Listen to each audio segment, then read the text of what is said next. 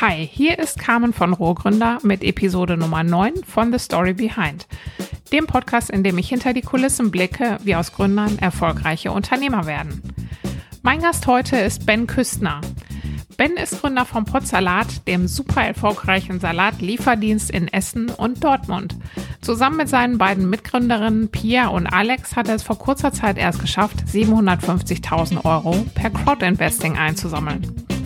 Dass Potsalat bereits seit Tag 1 sehr erfolgreich Salate verkauft und stetig weiter wächst, liegt nicht nur an den super leckeren Salaten, sondern vor allem auch an Bens Facebook-Marketing-Künsten. Dass er es da so richtig drauf hat, hat ihm sogar Sheryl Sandberg, also die Nummer 2 bei Facebook hinter Mark Zuckerberg, in einem Post auf ihrem persönlichen Facebook-Profil bescheinigt. Potsalat ist nicht Bens erstes Unternehmen. Er hat vorher schon mit unterschiedlichen Projekten eine ganze Reihe an Erfahrungen gesammelt. Wie er vom Partymacher in Gelsenkirchen erst zur Koryphäe im Facebook-Marketing und jetzt Gründer einer erfolgreichen Systemgastronomie wurde und sich selbst von einem ziemlich heftigen persönlichen Schicksalsschlag nicht davon abbringen ließ, das erzählt Ben jetzt bei mir im Interview. Los geht's!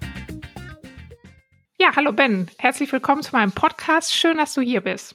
Ja, moin Kam. Äh, danke dir für die Einladung. Ich muss ja erstmal zugeben, ich bin ja ein großer Fan. Ich habe eigentlich schon alle, alle Folgen gehört und äh, danke dir auf jeden Fall für die Arbeit, die du hier in den Podcast äh, äh reinsteckst. Ja. Ja, das ist, äh, das freut mich ausgerechnet, dass du das auch, äh, dass du das auch so früh supportet hast, weil du ja auch so ein selber schon lange im Podcast machst. Von daher ähm, ist das dann für mich auch immer so ein, noch eine besondere Ehre. Also dafür auch vielen cool. Dank für deine frühe Unterstützung. Yes.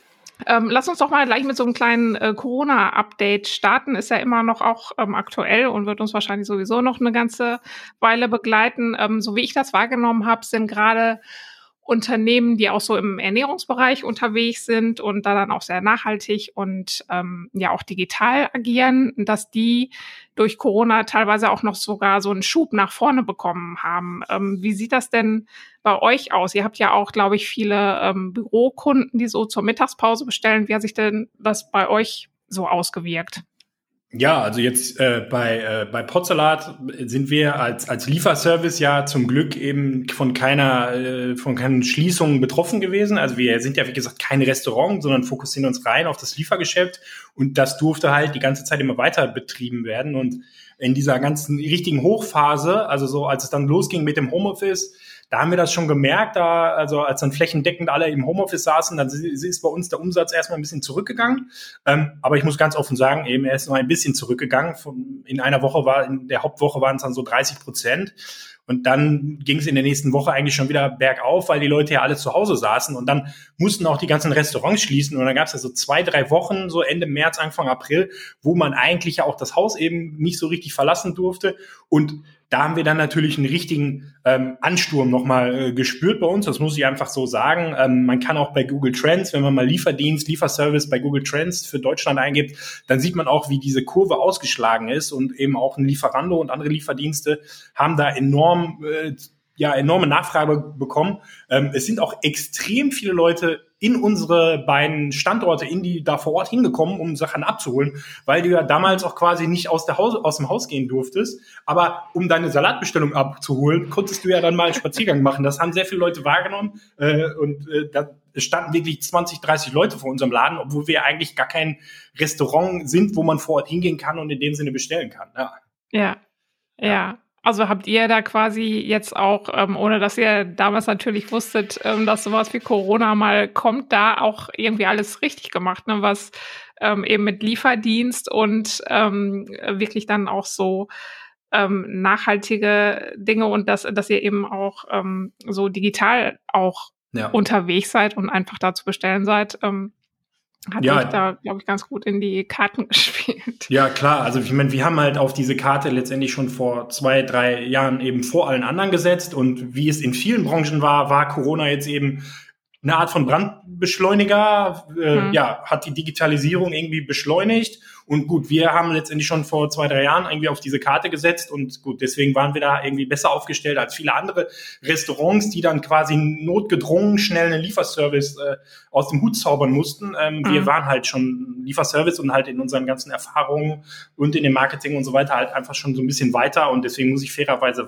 sagen, haben wir dann eher, kann man fast sagen, davon eher dann profitiert. Zumindest ist es zu deutlich mehr Bestellungen gekommen.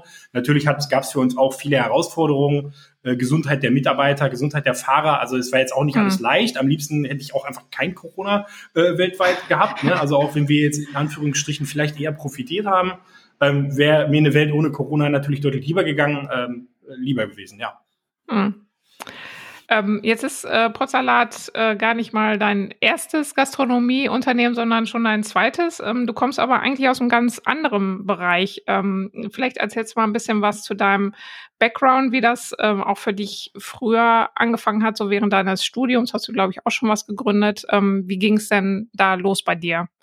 Ja, ich muss dazu sagen, wie viele andere auch in deinem Podcast habe ich dieses, dieses Gründergehen, glaube ich, irgendwie schon ganz früh ähm, gemerkt, dass ich das irgendwie habe. Und so richtig, also ist ein bisschen ähnlich zum Stefan Gerd, so richtig war ich mir eigentlich nie sicher, was ich werden möchte.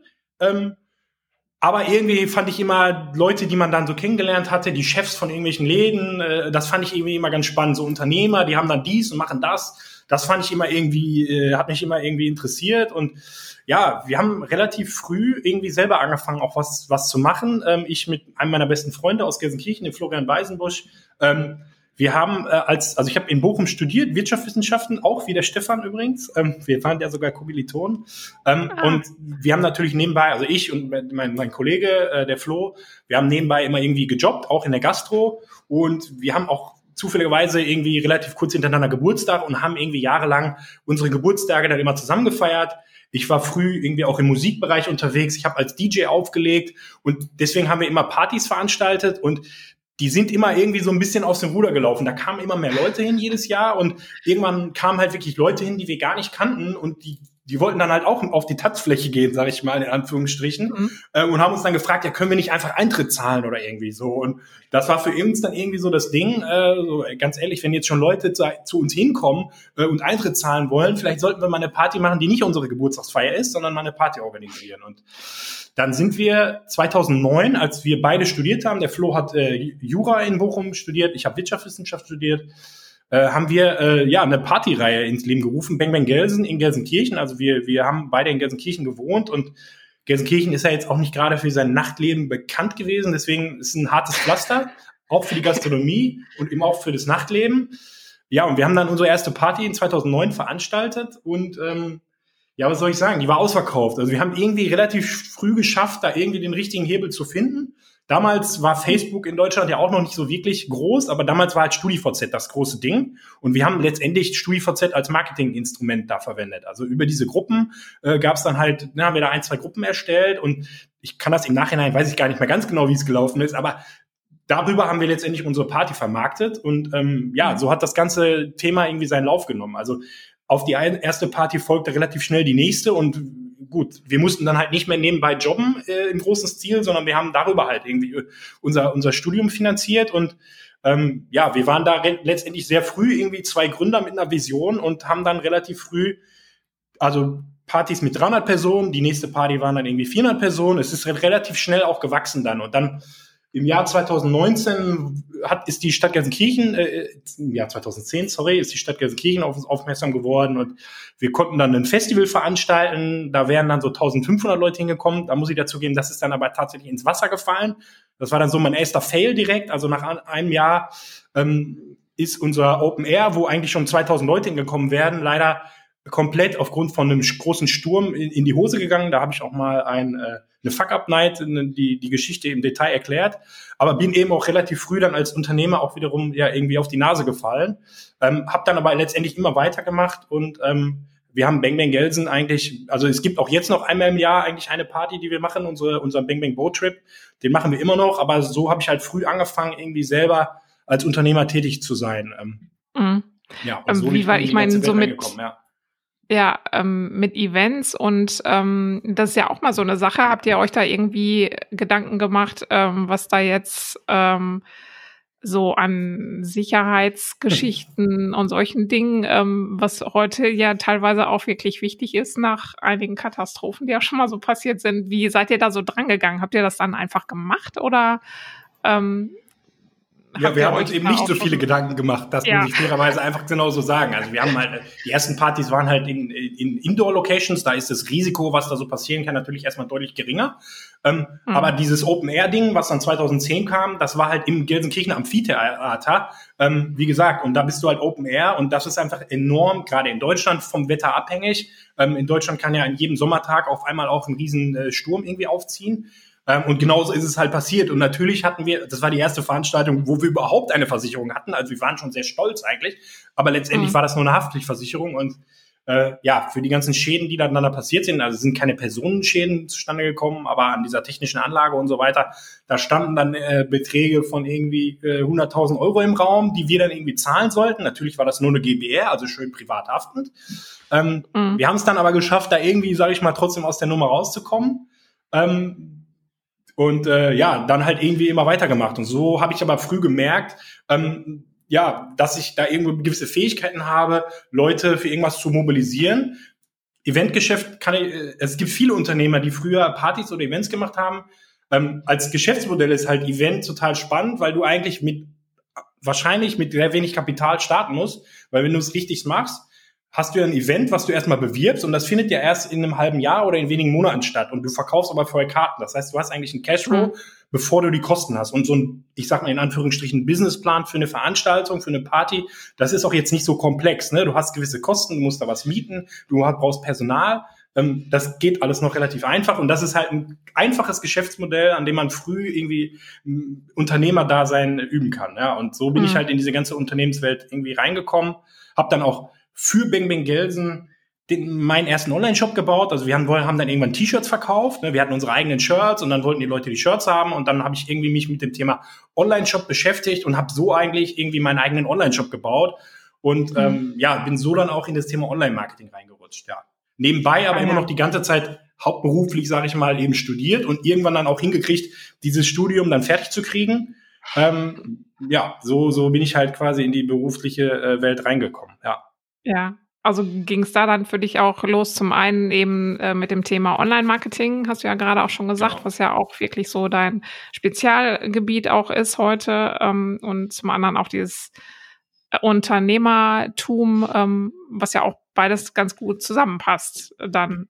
Ne? Genau, also ich hatte immer irgendwie diese Unternehmerbrille. Das war für mich halt speziell im Bereich Social Media eben von Anfang an die ersten Partys, die haben wir noch mit StudiVZ voll gemacht und dann kam aber relativ schnell eben Facebook in Deutschland auf und ich, ich war da natürlich von Anfang an an Bord ähm, und habe das halt immer auch nicht nur aus Privatsicht gesehen, sondern immer diese Unternehmerbrille gehabt, weil wir von Anfang an eben mhm. irgendeine, irgendeine Veranstaltung wieder hatten, die wir halt promoten mussten und deswegen war für mich Social Media Marketing, habe ich mich dann immer gefragt, als es dann ein paar Jahre später war, also an der Uni wurden diese Themen ja überhaupt nicht besprochen, aber als es dann irgendwann daran ging, ich war mit der Diplomarbeit fertig und habe mich mal, ich wusste so richtig, wusste ich eigentlich immer noch nicht, was ich machen sollte.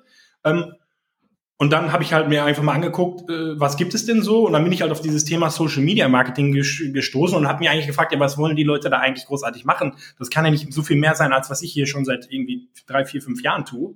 Ähm, ja, und so bin ich dann letztendlich auch in meinen, meinen ersten Job gekommen, ja. Mhm.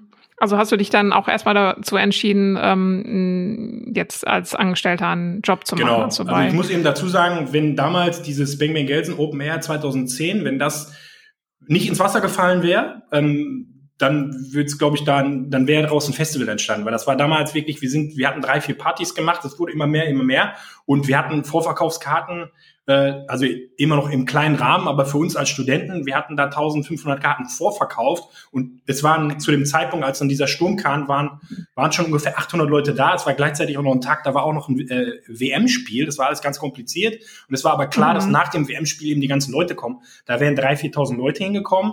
Wir hätten da wirklich richtig Geld verdient und dann hätten wir daraus, also das war eigentlich so unsere Vision, wir machen dann daraus eine, eine richtige Eventfirma und veranstalten Festivals. Wenn das nicht passiert wäre, ähm, dann würde ich, glaube ich, heute dieses Event-Festival-Business irgendwie betreiben. Ne? Ähm, mhm. ähm, das ist dann aber eben ins Wasser gefallen und dann habe ich eben irgendwie diese Partys haben wir weitergemacht und wir konnten da so nebenbei mal ganz gut Geld verdienen, aber ne, so ein richtiges Einkommen daraus zu, zu erzielen, war dann eben doch zu schwer. Und ja, dann habe ich mich halt nach der Uni irgendwie umgeschaut, was, was willst du denn jetzt machen? Und so diese, diese Online-Welt, die hat mich halt immer fasziniert. Und ja, so bin ich dann halt, habe ich mir die Stellenprofile angeguckt und äh, dann eben auf, bin ich auf dieses Social Media Marketing, was ja Teil des Online-Marketings ist, gestoßen und äh, habe dann letztendlich mir auch überlegt, bevor ich mich jetzt, also ich habe mich ein paar Bewerbungen rausgeschickt, da kam dann in der Regel eine Absage, weil ich jetzt auch nicht den besten Uni-Abschluss habe, aber ich war, bin froh, dass ich ihn überhaupt geschafft habe am Ende.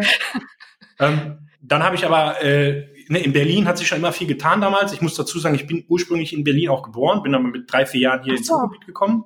Ah, okay. Ähm, aber irgendwie hat mich das auch gereizt und dann habe ich halt da ein paar Stellenausschreibungen gesehen und habe mir auch gedacht, ähm, habe dann eine Praktikantenstelle gesehen bei einem Startup-Inkubator, der heißt Foundfair Ventures ähm, oder hieß Foundfair Ventures, ich glaube, den gibt es auch noch heute.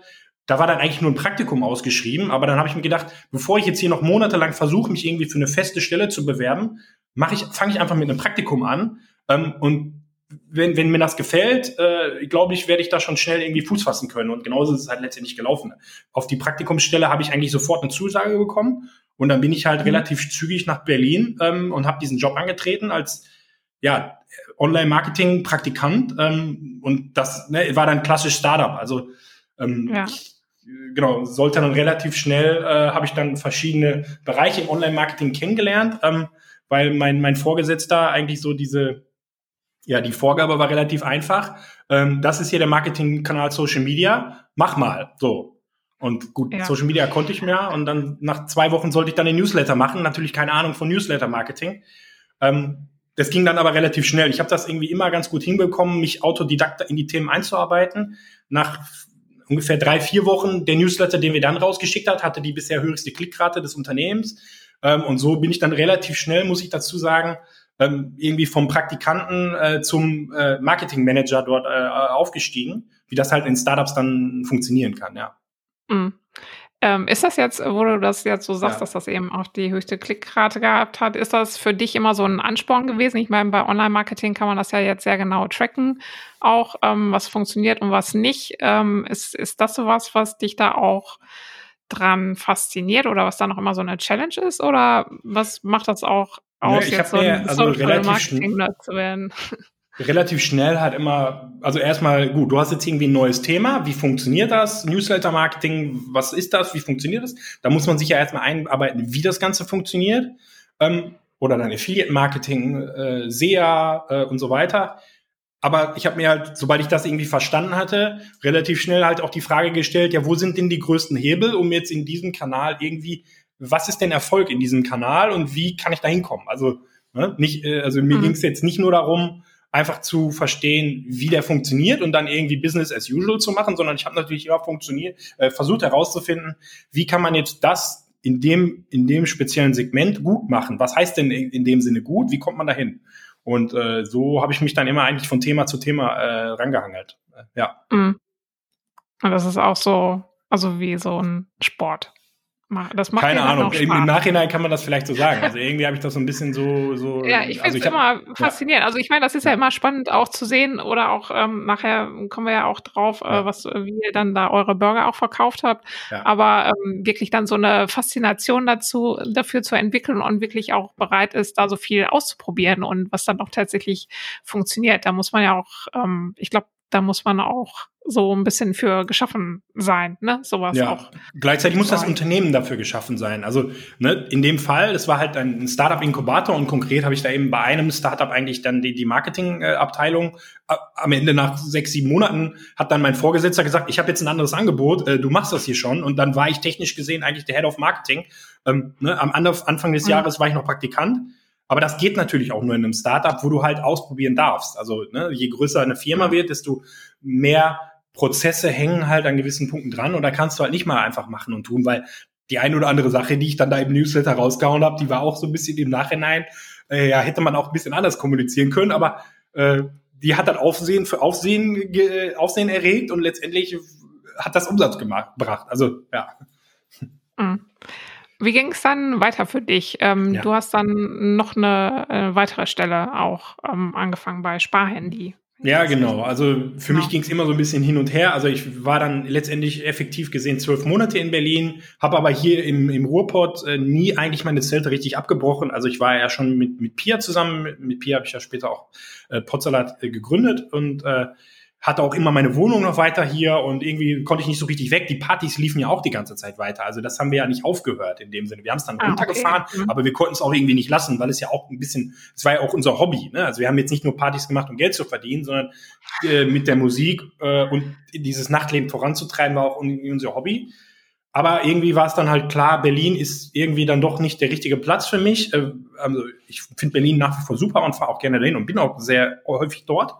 Ähm, aber habe dann wieder eine Stelle hier gesucht und bin dann letztendlich bei, bei sparhandy.de an, angeheuert äh, in Köln und äh, habe dann dort anderthalb Monate, äh, anderthalb Jahre äh, letztendlich gearbeitet äh, bei einem coolen Team. Äh, Grüße auch nochmal an den Kai, Kai Festersen. Da habe ich mich eigentlich intensiver noch mehr mit dem Thema SEO auseinandergesetzt, weil ich hatte, hatte eigentlich dann so alle Bereiche im Online-Marketing irgendwie abgefrühstückt, alle eigentlich in der kurzen Zeit die wichtigsten Dinge gelernt, auch wenn ich jetzt in keinem Fach der der beste Spezial äh, der Spezialist war, konnte ich aber schon eben relativ schnell die wichtigsten, ne, wie funktioniert das Ganze und wie äh, treibt man es eigentlich erfolgreich. Da gab es eigentlich dann nur noch dieses, dieses Thema SEO. Und das war damals ja irgendwie so der ganz heiße Scheiß. Und äh, ja, so ein bisschen war ja eben nicht klar, wie kommt man jetzt in den Suchmaschinen nach oben. Ähm, und da habe ich eigentlich anderthalb Jahre irgendwie mich dieses SEO-Thema nochmal speziell beackert. Und für meine Verhältnisse war das auch die größte Firma, bei der ich jemals gearbeitet habe. Also bei Sparhandy haben damals 150 Leute gearbeitet. Ne? Also ganz mhm. so klein äh, ist der Laden auch nicht. Aber für mich war das dann leider, also es war ein super Team bis heute, habe da viele Kontakte auch noch hin. Ähm, es war eine super Zeit, aber ich habe halt relativ schnell gemerkt, selbst das Unternehmen hier mit 150 Mitarbeitern das ist für mich schon alles zu sperrig hier. Also ich, für mich ist das zu groß, dieses Unternehmen. Ich komme hier nicht weiter. Ne, ich bin dann an vielen mhm. Ecken und Kanten halt an den Prozessen gescheitert, an Vorgaben, an irgendwelchen Dingen. Ich konnte halt das, was ich umsetzen wollte, nicht umsetzen, weil halt es ein größeres Unternehmen war und alles ein bisschen mehr Zeit braucht oder dass viele Dinge eben auch einfach nicht gemacht werden dürfen, weil es eben die Vorgaben sind, ja. Mhm.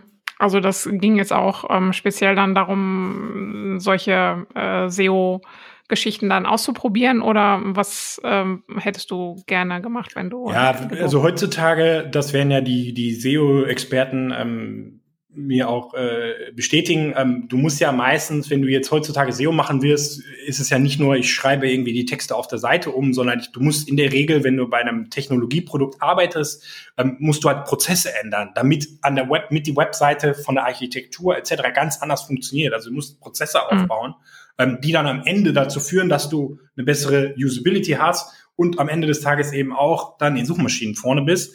Ähm, und da war ich dann einfach eben, ja, das war für mich damals so ein bisschen Kämpfen gegen Windmühlen. Ähm, und äh, ja, deswegen äh, habe ich dann da irgendwann äh, auch dann nach anderthalb Jahren ging es dann für mich auch schon wieder weiter. Also dann, äh, ja, aber es war trotzdem eine super Zeit und ich habe da extrem viel gelernt, ja.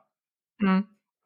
Und dann äh, ging es sofort zu den Burgern. Wie kam das denn? Ja, also die, die Partyreihe Bang Bang Gelsen, die verfolgt äh, uns halt jetzt hier so die ganze Zeit. Es ging immer weiter. Ne? Also wir haben. Ging das eigentlich? War, äh, wart ihr jetzt ja. auch ähm, hauptsächlich in Gelsenkirchen dann genau. oder wart ihr auch in anderen Städten oder genau. habt ihr also wirklich der klassische Local Hero, wie man sagen kann. Wir haben ja. vor Ort das halt geschafft, wirklich Crowds, wie man solche Party-Crowds irgendwie zu, zu mobilisieren. Ähm, äh, wir waren halt lokal der einzige, es gab noch ein, zwei andere, die, äh, die auch da was erfolgreich gemacht haben, muss ich dazu sagen. Ähm, aber wir waren halt eine der wenigen, die es in Gelsenkirchen geschafft haben, Partys zu veranstalten, wo Leute wirklich hinkommen, weil normalerweise war das, war, sind das dann so Geisterveranstaltungen gewesen und wir haben es halt über die Jahre geschafft. Das war halt eine Marke eigentlich, muss man lokal ja. sagen. Wenn Bing Bing Gelsen was gemacht hat, dann war das in dem Sinne ausverkauft oder Natürlich hatten wir auch mal Geschichten, die nicht so gelaufen sind, aber im Kern waren wir einfach für eine erfolgreiche, gute Party bekannt. Ähm, und gut, wir sind aber letztendlich alle älter geworden. Der Flo äh, ist dann, wie gesagt, der hat Jura studiert, der hat mittlerweile eine eigene äh, Kanzlei. Und ähm, gut, ich war ja, wie gesagt, auch schon in meinen hauptberuflich in meinen Jobs, war damals eben bei, dann bei Sparhandy. Ähm, und ähm, dann hat uns irgendwie dieses Thema, wir, wir sind ja irgendwie älter geworden, hat uns irgendwie dieses Thema, wir wollen jetzt einen Laden aufmachen. Das gab es irgendwie so diese Idee. Dazu war eher mein, mein, mein Freund, der Flo, der war so ein bisschen Treiber des Gedankens. Der hatte eigentlich immer den Spleen, wir machen jetzt eine Kneipe auf. Ähm, Da war ich nicht so, war ich nicht so überzeugt von, aber in Gelsenkirchen gibt's halt auch viel Leerstand und die Stadt macht eben auch viel, um diesen Leerstand eben zu füllen. Und die sind speziell immer eben auf uns, haben uns immer angesprochen, wollte nicht was machen und so, weil, wie gesagt, wenn wir was gemacht haben, dann ging ja was in Gelsenkirchen. Mhm. Ähm, und deswegen haben uns relativ viele Lokalitäten damals angeschaut, haben eben durch die Stadt einige, auf, also einige, äh, einige Türen wurden uns da eben geöffnet. Ähm, und dann ist aber auf einmal eigentlich ein, ein Ladenlokal frei geworden, was jetzt für eine, nur eine Kneipe eigentlich zu klein war, äh, mit einer eigentlich gar, damals gar nicht so schlechten Lage in Gelsenkirchen. Ähm, das war früher witzigerweise eine Cocktailbar, wo wir immer zu Abi-Zeiten hingegangen sind und das Ding war halt frei. Ähm, mhm. Da war aber klar, jetzt nur einfach eine kleine Pinte aufmachen, das wäre jetzt irgendwie zu wenig. Ähm, und jetzt muss man eben dazu sagen, das war dann so die Phase, als auch dieser Burger-Hype in Deutschland losging. Also es gab dann schon in Essen das Tofino, ähm, in, in Köln etc. gab es natürlich auch schon, schon Läden. Ähm, und dann sind wir eigentlich irgendwie auf den, ja, auf den gemeinsamen Nenner zu kommen, ja, wir machen jetzt einen Burgerladen auf. Ähm, und da war ich dann eher so ein bisschen Feuer und Flamme, weil mich so dieses Gastro-Thema eigentlich auch schon immer so ein bisschen, äh, ja, auch schon ein bisschen mehr begeistert hat oder hatte ich irgendwie auch immer ein Interesse für, für gefunden, für Gastronomie und auch für Gastronomiekonzepte. Ganz früher neben der, während der Uni, da wollte ich auch mal, da waren wir mal in Amerika länger und da wollten wir natürlich einen Frozen Joghurt Laden aufmachen und daraus eine Kette machen. Also so solche, solche Sachen, ja. damit hatte ich mich ah, auch schon mal mit beschäftigt. Ja. Und Burger waren gerade Hype-Thema. Zusätzlich hatten wir dann über, über, über dieses Party, haben wir natürlich Netzwerk aufgebaut. Wir hatten viele, die Leute, die was in Gelsenkirchen kreativ gemacht haben, die sind natürlich zu uns gekommen, zu unseren Partys. Und deswegen gab es ein gewisses Netzwerk und speziell ein, ein Freund von uns, der war dann auch gelernter Koch und wir wussten genau, der ist genau der richtige Typ, um jetzt eben äh, äh, Burgerladen aufzumachen. Und deswegen haben wir halt einfach eins zum anderen gezählt. Wir haben halt unsere Marke Beng Beng Gelsen. Wir haben eigentlich auch noch einen Koch, der perfekt in Frage kommt. Ähm, okay, machen wir mal einen Burgerladen auf und da muss man jetzt eben dazu sagen, da hat eben das voll in die Karten gespielt, dadurch, dass wir eben da irgendwie seit acht bis zehn Jahren am Markt waren mit Bang Bang Gelsen. Also es hatte sich natürlich schon rumgesprochen, bevor wir überhaupt aufgemacht haben in Gelsenkirchen, oh, die Jungs von Bang Bang, die machen jetzt einen Laden auf. Und ähm, mhm. dementsprechend, als wir dann tatsächlich geöffnet haben, äh, ja, ging es halt von Anfang an eigentlich direkt super los und wir hatten eigentlich von Anfang an äh, ja, war der, war der Laden bei uns eben voll. Ne? Zum einen, weil wir einfach mhm. als Marke bekannt waren und zum anderen, weil wir ja die Kanäle äh, Facebook und Co ähm, damals schon eben, also wir hatten ja unsere Folger, Fol Follower da, wie man so schön sagt. Wir hatten ja unsere Reichweite, also wir mussten eben nicht bei ja. Null anfangen. Und so ging das dann mit dem Burgerladen-Thema los. Und ich habe mich dann, ja. als wir den Burgerladen gegründet haben, zeitgleich auch eben als Berater im Bereich SEO selbstständig gemacht, habe also eben versucht, so zweigleisig zu fahren. Wir haben auf der einen Seite dieses Burgerrestaurant, auf der anderen Seite hatte ich eben natürlich jetzt über mein Netzwerk auch schon den ein oder anderen, die ein oder andere Webseite mal für einen Kunden gebaut oder da eben Suchmaschinenoptimierung für gemacht. Und so habe ich dann eben so zweigleisig mich eigentlich selbstständig gemacht. Zum einen ähm, ja als, als Unternehmer im Bereich Online-Marketing, als Berater und zum anderen halt mit dem Burgerladen, ja. Ja. Ähm, wie seid ihr denn dann an das Thema Gastronomie auch gegangen? Ähnlich wie das mit den Events war? Oder ähm, weil ihr auch einen Koch hattet, wart ihr da schon irgendwie professioneller aufgestellt? Und ja, äh, genau, äh, genau so wie wir an die Veranstaltung rangegangen sind, kann ich ganz offen sagen. Natürlich haben wir vieles, also vieles gut gemacht. Äh, der Laden, der kann sich, also konnte, muss man jetzt leider dazu sagen, konnte sich echt sehen lassen. Ähm, der Laden war sah super aus und wie gesagt, marketingseitig, glaube ich, lief das eben auch sehr, sehr gut alles. Aber viele Dinge ähm, haben wir eben auch ja, eben nicht, nicht richtig gemacht. Aber im Grunde äh, nach außen hin war der Laden halt super. Gerade in den ersten, muss man einfach sagen, in den ersten, im ersten halben Jahr das war schon echt ein cooler Laden. Der hatte, hatte richtig Flair, muss man einfach dazu sagen.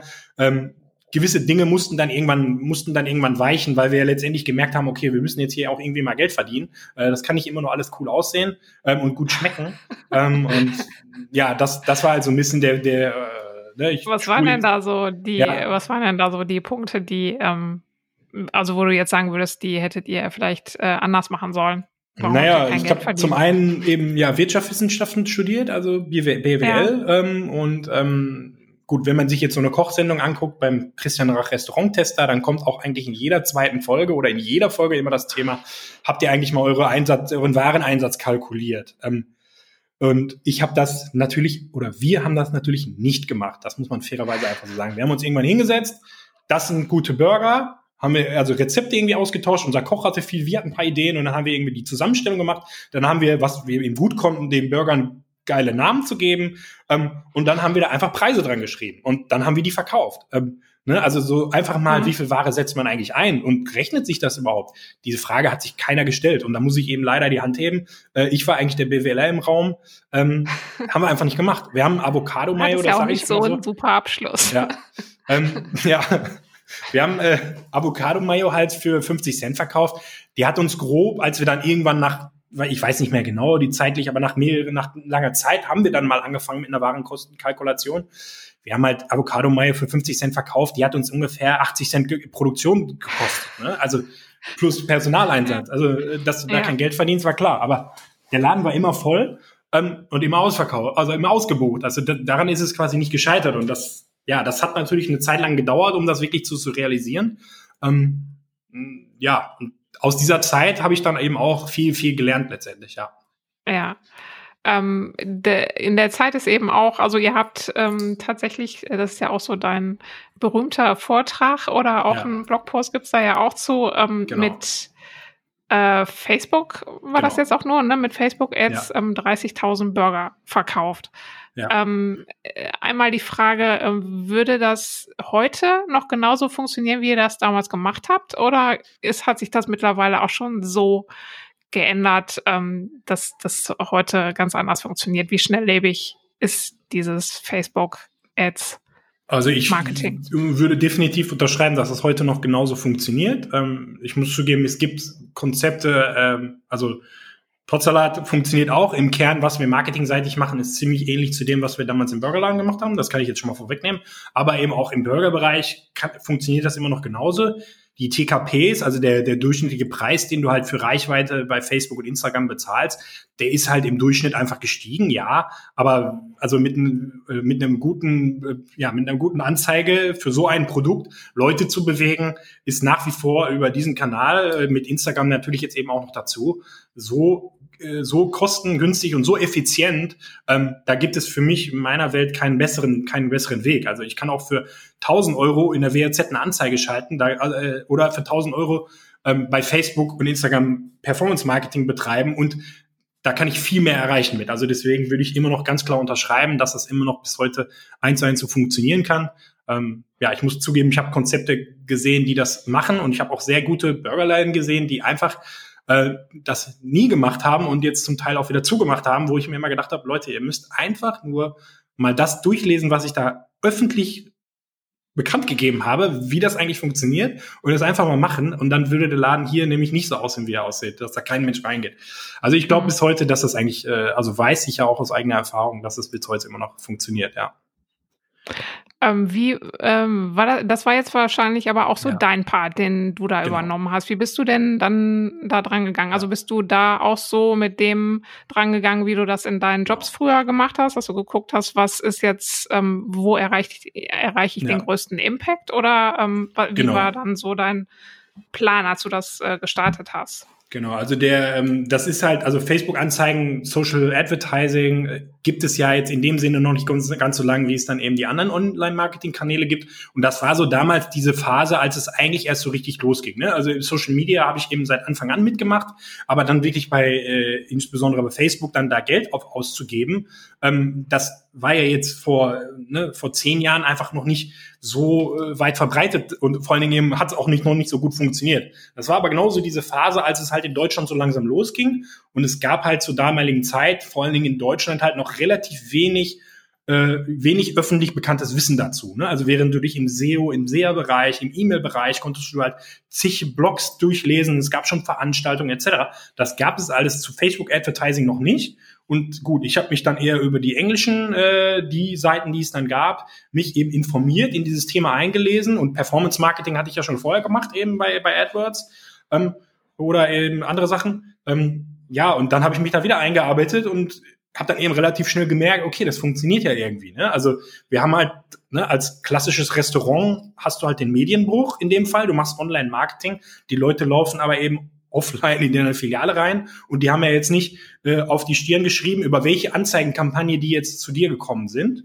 Ähm, mhm. Deswegen ist es ein bisschen schwerer, das direkt zu messen, aber letztendlich gab es eigentlich nur eine, ein Wort. Wir haben die, also unsere, unser Servicepersonal hat letztendlich immer die, die, mit, äh, die, die Gäste gefragt, wo sie uns denn herkennen und es gab eigentlich nur eine Antwort von Facebook. Ne? Instagram war damals mhm. ja noch nicht so groß. Das ist dann gekommen und haben wir natürlich dann auch gemacht, aber das war ja noch so ein bisschen, als Instagram hier in Deutschland wirklich auch noch eher ein Nischenthema war und vor allen Dingen man dort auch noch nicht, nicht Anzeigen schalten konnte. Und deswegen haben wir eigentlich, habe ich eigentlich früh gemerkt, okay, dieser Marketingkanal, der funktioniert.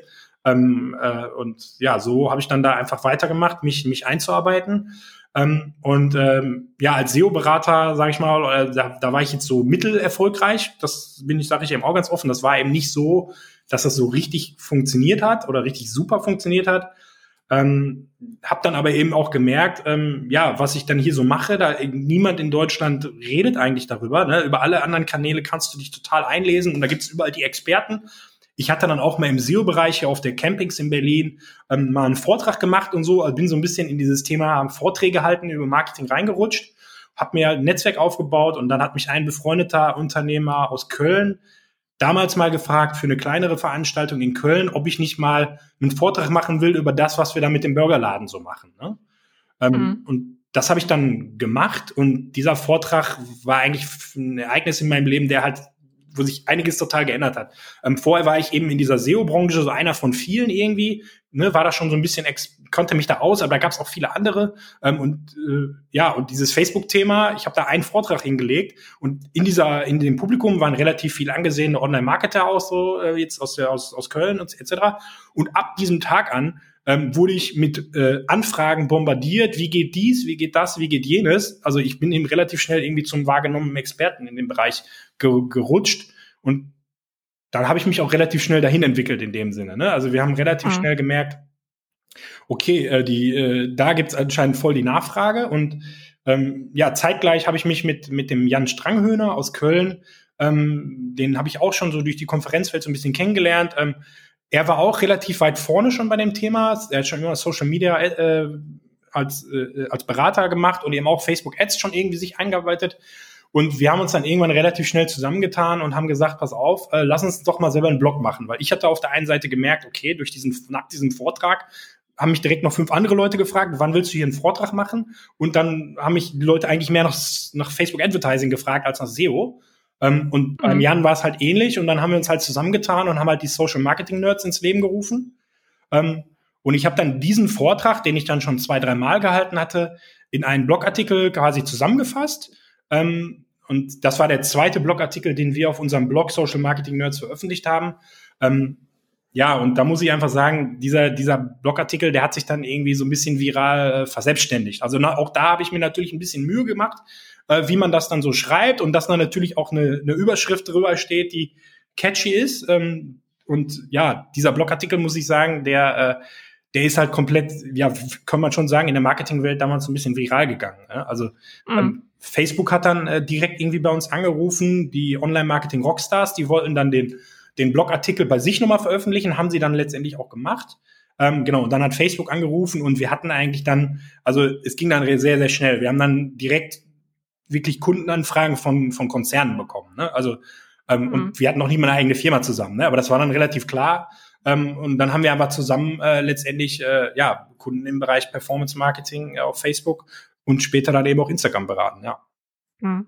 Was, äh, was hat das denn mit dir gemacht, dass das, ich meine, hast du das irgendwie, hättest du damit gerechnet, dass, ähm, dass das auf einmal, was ja eigentlich so ein, so ein ja ein ja. Teil ähm, eures anderen Unternehmens war, eben also Burger zu verkaufen, ja. ähm, dass du, dass du dich damit so positionierst und dann tatsächlich auch als äh, ja als als so eine Koryphäe muss man jetzt ja schon sagen, ähm, dann dich daraus entwickelst? Was, also das ist, was hat das mit? Wie, wie oft ähm, sind, dadurch, dass es ja parallele Projekte sind, ist, ist natürlich das ein oder andere gleichzeitig passiert. Es war dann schon zu einer Phase, ähm, wo auch klar war, ähm, ne, der Burgerladen, irgendwie machen wir Umsatz, aber unterm Strich verdienen wir damit kein Geld. Vor allen Dingen wir nicht. Also Flo und ich, wir hatten ja, wir haben ja noch einen dritten mit reingeholt, der vor allen Dingen im Operativ eigentlich der Restaurantleiter war. Und der muss natürlich auch da einen wirklichen Festgehalt bekommen. Unser Ziel war eigentlich, dass wir natürlich auch ein, ein kleineres Gehalt erstmal aus dem Laden beziehen. Aber wie gesagt, das ist nicht unser Vollzeitgehalt. Ne?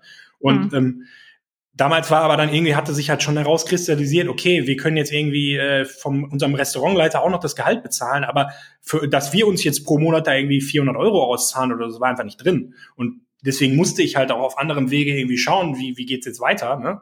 Ähm, mhm. Habe ich dann auch wieder, das ist eben auch noch gleichzeitig passiert, war auch dann zwischenzeitlich nochmal angestellt, ähm, weil ich einfach von aus meinem damaligen Berliner Kontakt äh, ist da halt eine, was zusammen, also ist, hat sich da was ergeben. Das war dann einfach eine attraktive Stelle ähm, für mich. Ähm, und deswegen war ich dann parallel eigentlich auch nochmal zehn Monate angestellt, ähm, als es aber eigentlich schon klar war mit dem Burgerladen, das wird jetzt irgendwie langfristig so nicht weiterlaufen können. Oder vor allen Dingen werde ich da jetzt nicht von meinem mein Lebensunterhalt verdienen können von einem mhm. Burgerrestaurant, ja. Und äh, da bist du dann ein ja. Ein bisschen parallel, sage ich mal. Jetzt sind wir so ein ja. bisschen gesprungen. Ähm, ich war dann eben Angestellter und dann kam aber auch dieser Artikel und ähm, dann muss ich halt fairerweise sagen, das war dann schon eine, eine witzige Zeit. Also ich war dann wirklich eigentlich Vollzeit angestellt und wir haben halt wirklich äh, unser einer unserer ersten Kunden, der, die, das war halt Schwarzkopf. Ne? Das ist jetzt kein kleiner Laden ähm, mm. und die Calls mit denen habe ich dann in der Mittagspause gemacht. Ne? Also das war halt ziemlich abenteuerlich. Ähm, aber für mich dann noch mal so der noch mal den Schritt wirklich in die Vollselbstständigkeit zu wagen, weil irgendwie wollte ich es ja immer eigentlich äh, war dann eigentlich jetzt, jetzt, also wenn du es jetzt nicht machst, dann musst du es wirklich tun. Du hast jetzt hier wirklich, so, wirklich Kundenanfragen, viele Kundenanfragen. Du musst jetzt nicht darum kämpfen, dass Kunden kommen, sondern du musst jetzt eher gucken, dass du die alle abgefrühstückt bekommst und letztendlich auch eine Dienstleistung anbieten kannst. Ne? Ja. Mhm. Ja. Und so ist das Ganze da, das, irgendwie weitergegangen, ja. Das hast du dann jetzt als ähm, selbstständiger Berater oder mit den Social Marketing genau. Nerds genau. genau. Wir haben jetzt, äh, genau, seit, seit vier Jahren äh, gibt es die, die Social Marketing Nerds wir haben ja dann auch weitergemacht. Wir ähm, haben ja auch dann relativ schnell gemerkt, ähm, ne, wie gerade schon gesagt, es gab Facebook Advertising. Wir waren in Deutschland schon, gehörten schon zu den ersten, die dann irgendwie so darüber publiziert haben damals. Ähm, und wir haben halt auch schnell gemerkt, okay, es gibt in allen anderen Online-Marketing-Bereichen eigentlich mehrere Konferenzformate, äh, die funktionieren. Und wir hatten uns halt, ein, wir hatten zusammen halt ein relativ gutes Netzwerk in dem Bereich, sowohl national als auch international.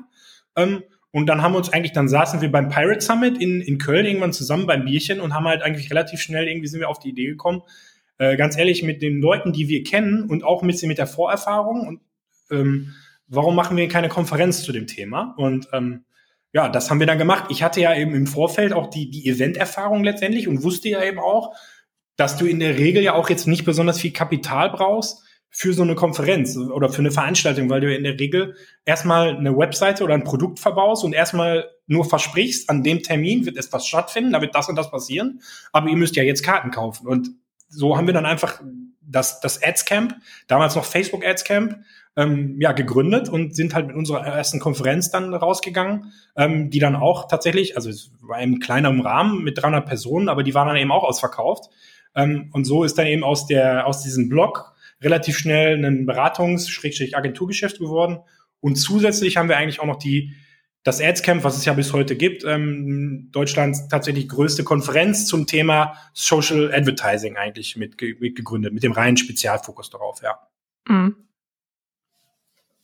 Und dann bist du trotzdem wieder ähm, bei Gastronomie gelandet. Ja, dann bin ich trotzdem wieder Salat. bei Gastronomie gelandet. Also ich habe äh, mir immer Wie ging es dir denn, also bei, bei, bei Bang, Bang Bang Burgers bist du dann ähm, ausgestiegen ja. oder ähm, wie, was, was gab's da, oder was waren da die Gründe, dass du dann jetzt ganz rausgegangen bist und wie ja, also wie gerade schon gesagt, es war letztendlich irgendwann klar, ähm, so wird das nicht, nicht weitergehen können. Ähm, und wir haben uns dann halt äh, so geeinigt, dass letztendlich der, der, der Freund von uns, der unser Restaurantleiter war, dass er halt alleine einfach das Restaurant eben weiter betreibt, weil er kann ja davon leben und äh, ne, weil in dieser Dreierkonstellation ist es einfach zu kompliziert und ähm, funktioniert nicht.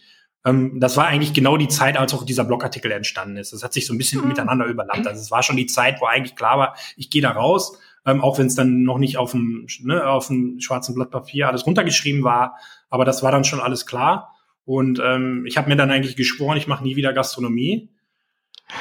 Ja, und dann äh, haben wir halt irgendwie Potsalat gegründet. Also, äh, ja. Das war ja dann aber auch im gleichen, das ist, war auch schon ja. 2016, ne? Dass genau. das genau. Also die GmbH haben wir ähm, im Oktober 2016 gegründet, ähm, haben da eben ein paar Monate gebraucht, um letztendlich alles vorzubereiten und sind dann am 1. Äh, Januar oder am 2. Januar, ne, 1. Januar ist Feiertag, 2. Januar ähm, 2017 sind wir letztendlich an den, an den Markt gegangen mit unserem Produkt in, in Essen, ja, genau. Ja. Wie ist denn die Idee ja. dann dazu entstanden? Die kam jetzt äh, von Pia, von deiner Freundin. ja. glaube ich. Ne? Wie ähm, ihr habt ja jetzt auch ein sehr spezielles Konzept. Ähm, ja. Wo genau, ihr euch also, ja wahrscheinlich auch äh, intensiv Gedanken zugemacht habt. Erzähl mal ein bisschen, ähm, wie das bei euch so losging, von Idee zu ähm, Konzept und dann, wie ihr das dann auch umgesetzt habt. Ja, ähm, wie gesagt, ich habe mir geschworen, nie wieder Gastro zu machen, ähm, aber irgendwie äh, habe ich mich dann doch wieder dazu entschieden. Also ähm, letztendlich ist es so gewesen, dass gut, ich war eben dann mittlerweile im, im Bereich Online-Marketing irgendwie gesettelt, hatte jetzt mit unserer Agentur wirklich die, die hat dann auch, das hat dann am Ende eben auch funktioniert einfach. Eben, ich habe dann nicht mal hier und da Kunden beraten und betreut, sondern wir haben halt wirklich unseren Lebensunterhalt davon verdient. Ähm, und gut, im Online-Marketing war ich ja jetzt irgendwie relativ fit und ähm, meine Freundin Pia, die war eben jetzt jahrelang ähm, bei Vero und Moda ähm, angestellt, ähm, hat dort auch die Expansion geleitet, also ist da schon in der Hierarchie, sage ich mal, so ein bisschen weiter oben gewesen, ähm, hat Deutsch, Deutschland weiter ein Team geleitet, hat aber eben immer mit diesem Thema Selbstständigkeit geliebäugelt und gut, ich hatte es jetzt ja mehrfach versucht und letztendlich am Ende auch irgendwie geschafft, ähm, mit einem eigenen, selbstgegründeten Unternehmen irgendwie meinen Lebensunterhalt zu verdienen und nach mehreren Jahren, sage ich ganz offen, habe ich dann eben gesagt, Schatz, du kannst mir jetzt nie nicht immer nur vorheulen, dass du etwas machen möchtest. Entweder wir gehen, packen das Thema jetzt an oder nicht. Und dann haben wir uns halt intensiver mit den Ideen, die sie so hatte, auseinandergesetzt und einfach mal auf hingeschrieben, war, ich, wir gibt zwei, drei Geschäftsideen, die sie irgendwie hatte. Was sind die Vor- und Nachteile? Also einfach mal konkreter sich wirklich mit den Themen haben wir uns halt zusammen beschäftigt. Und ähm, da war zum einen, da sie jetzt dann lange im, im Modebereich war, irgendwie, ich möchte einen eigenen Modeladen aufmachen, letztendlich war irgendwie so, so eine Idee. Und weil Pia eben im Bereich gesunde Ernährung, das schon immer ihr Hobby war und manche Salate, die sie gemacht hat, tatsächlich auf Geburtstags- und Grillfesten immer schon nachgefragt wurden. Da wurde schon immer nach den Rezepten gefragt. Deswegen war dieses Thema auch irgendwie schon immer so bei ihr. Und deswegen gab es immer diese Idee der Salatbar. Und ähm, Jetzt war ich ja im Bereich Online-Marketing irgendwie sehr relativ umtriebig und gut, habe mich auch mit dem Thema Startups schon immer mehr halt auseinandergesetzt und halt auch geguckt, was funktioniert eigentlich, was funktioniert nicht. Und das war dann so eine Phase 2015, 2016, da gab es in den USA ähm, so einen richtigen Hype um diese Food, Food Startups. Also da gab es mhm. relativ viele äh, Unternehmen, die damals so richtig in den USA, in Silicon Valley, da ist dann immer so richtig Hype manchmal unserem Thema. Da gab es relativ viele solcher Gastronomiekonzepte auch, die eben versucht haben, irgendwie eben jetzt den, über den Kundenkanal online ähm, zu wachsen. Ähm, und das ist ja etwas, was eigentlich bisher eben in Deutschland und damals eben auch in den USA bisher noch kaum passiert war. Also während du halt in sehr vielen Marktsegmenten im E-Commerce, also im, im, im Technologiebereich, ähm, in sehr vielen Produkten einfach schon vollkommen selbstständig ist, selbst, äh, selbstverständlich ist, dass man online seine Bestellung aufgibt, dass man eben bei Amazon sich einen Fernseher bestellt. Ähm, ne, die Online-Penetrationsraten sind eigentlich in den meisten Branchen ja sehr, sehr hoch. War es eben so, dass eigentlich Lebensmittel und, oder und Schrägstrich Gastronomie immer noch so einer der letzten Bastionen war, die eigentlich immer noch komplett offline waren. Und mhm. ja, in dieser Halbphase sind halt so relativ viele Startups entstanden, die halt versucht haben, genau das irgendwie anzugreifen. Ähm, und in dieser Phase, das habe ich halt gesehen. Also ich habe mich da schon mit diesen Geschäftsmodellen auseinandergesetzt.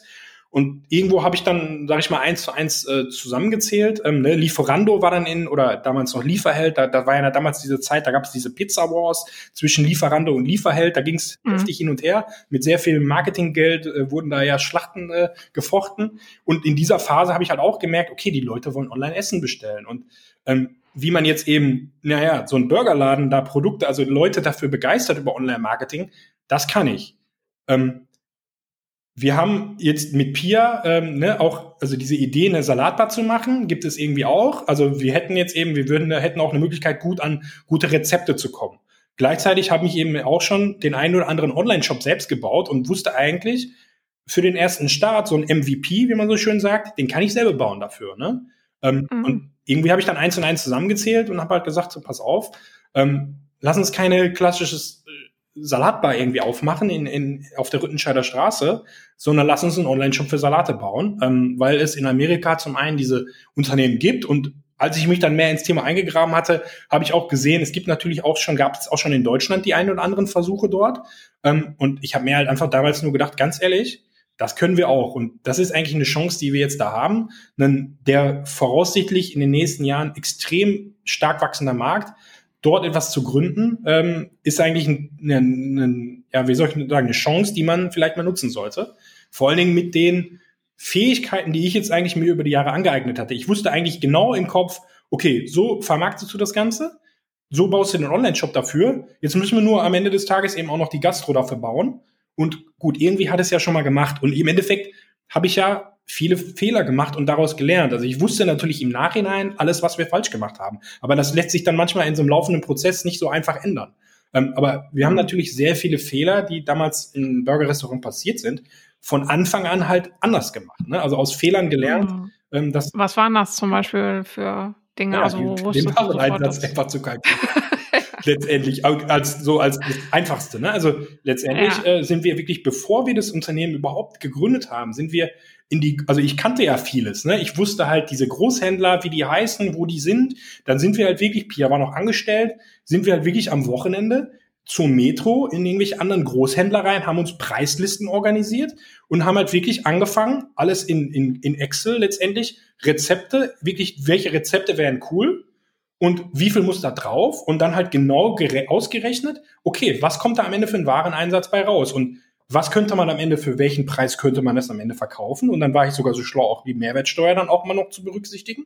Ähm, und dann, äh, ja, haben wir uns halt, also wir haben sehr viel Arbeit eigentlich da reingesteckt, bevor es überhaupt die GmbH gab. Also wir haben relativ viel halt vorher gemacht, gerade die Themen, die halt vorher nicht gemacht wurden und sind dann letztendlich zu dem Entschluss gekommen, äh, man, wenn man alles irgendwie hinkriegt, dann kann man damit schon irgendwie, äh, dann kann man das doch schon auch profitabel, also dann kann man damit auch Geld verdienen. Ähm, und dann, mhm. äh, ja, haben wir dann letztendlich die, die Potsalat GmbH irgendwann gegründet, haben in Essen ja eine alte Pommesbude angemietet. Ähm, natürlich versucht erstmal mit so wenig Kapitaleinsatz wie möglich, ne, mit eigenem Geld, ähm, das irgendwie zu, zu starten. Und dann, wie gesagt, habe ich mich dann, also als, es hat so zwei, drei Monate gedauert, dass, dass wir diese Küche da irgendwie renoviert haben.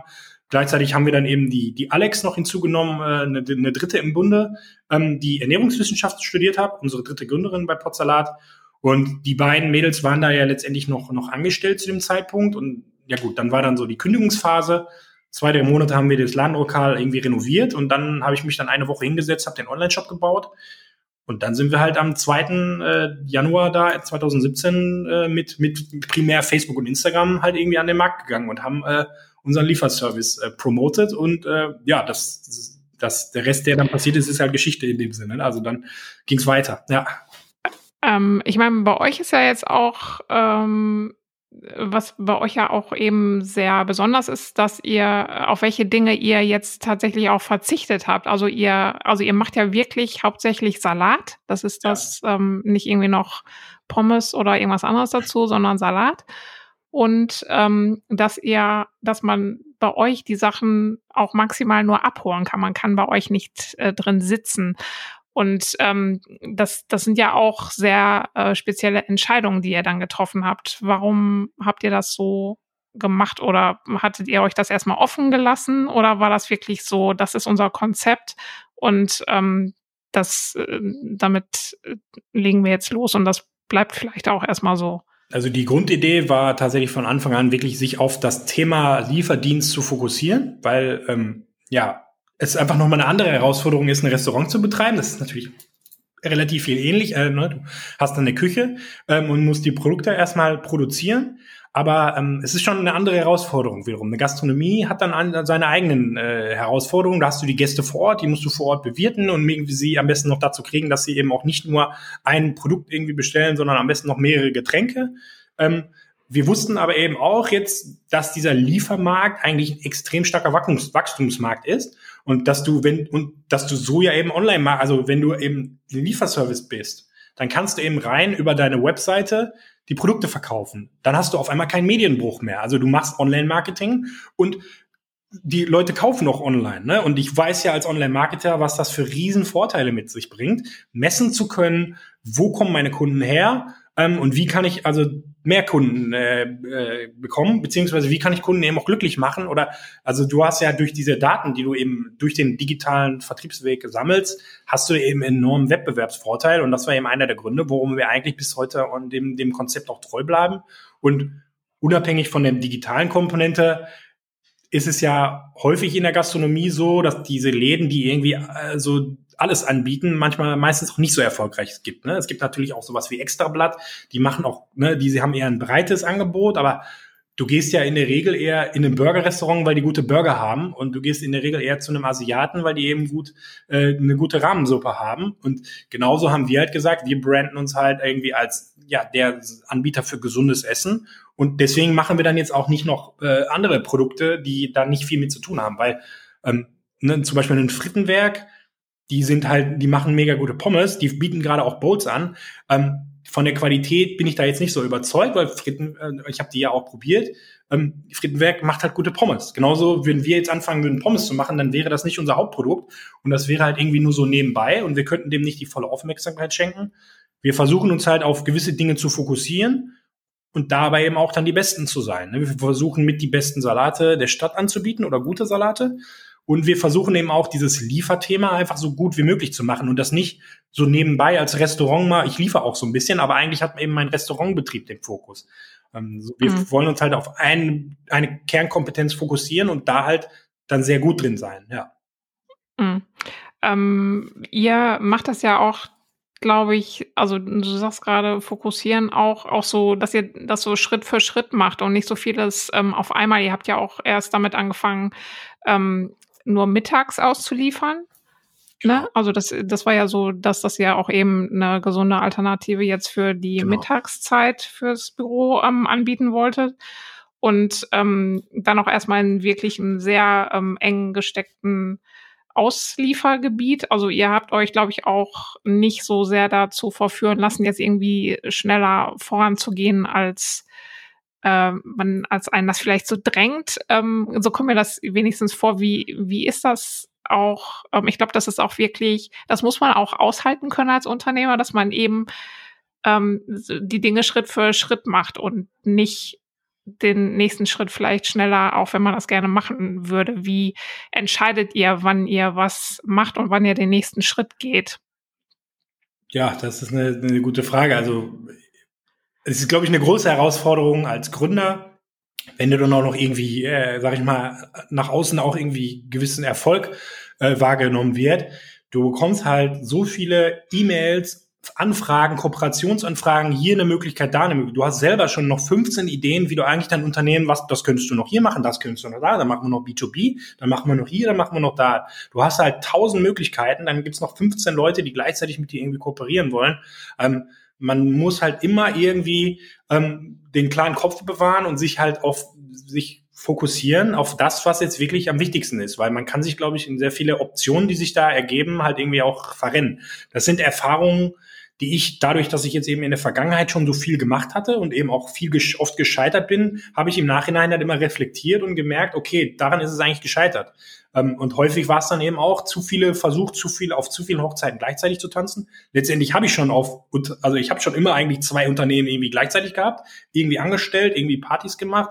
Irgendwie habe ich schon immer auf mehreren Hochzeiten getanzt, aber trotzdem irgendwie hinbekommen, da die, die Waagschale zu machen. Und so versuchen wir das auch bei uns irgendwie festzulegen. Und was einfach bei Potsalat so heftig auch einfach war, wir haben relativ schnell gemerkt, wie viel Wiederbesteller wir letztendlich dann kriegen. Ne? Also das ist natürlich bei einem Produkt wie unserem halt irgendwie gewisserweise hausgemacht. Ne? Das ist was anderes, wie wenn du jetzt ein Handy kaufst. Wenn du jetzt ein Handy dir holst, dann wirst du in der Regel in den nächsten zwei, drei Jahren dir nicht sofort wieder ein neues kaufen.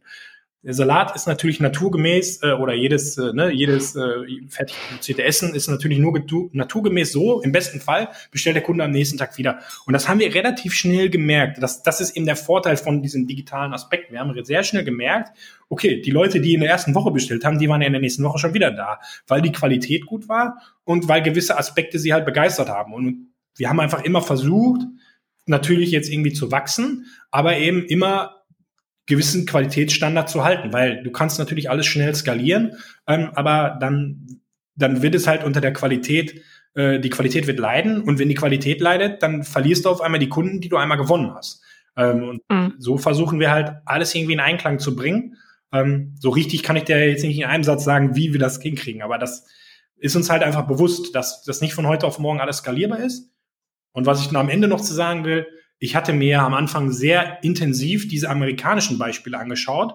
Und dazu muss man einfach sagen, der Großteil von diesen amerikanischen Läden, die sind alle pleite gegangen, weil die klassisch Silicon Valley-Style irgendwie mit Millionen zugepumpt waren, riesig hohe Erwartungen aufgebaut waren. Es gibt da sogar, man kann öffentlich, wenn man sich da mit dem Thema da einliest, man kann da sehr viel Informationen drüber finden. Es gibt sogar einen Gründer, der im Podcast quasi dokumentiert hat, warum die gescheitert sind. Und das war letztendlich Bento. Das ist ein Sushi-Anbieter, der eigentlich genau wie Potsalat die digitale Restaurantkette aufbauen wollte.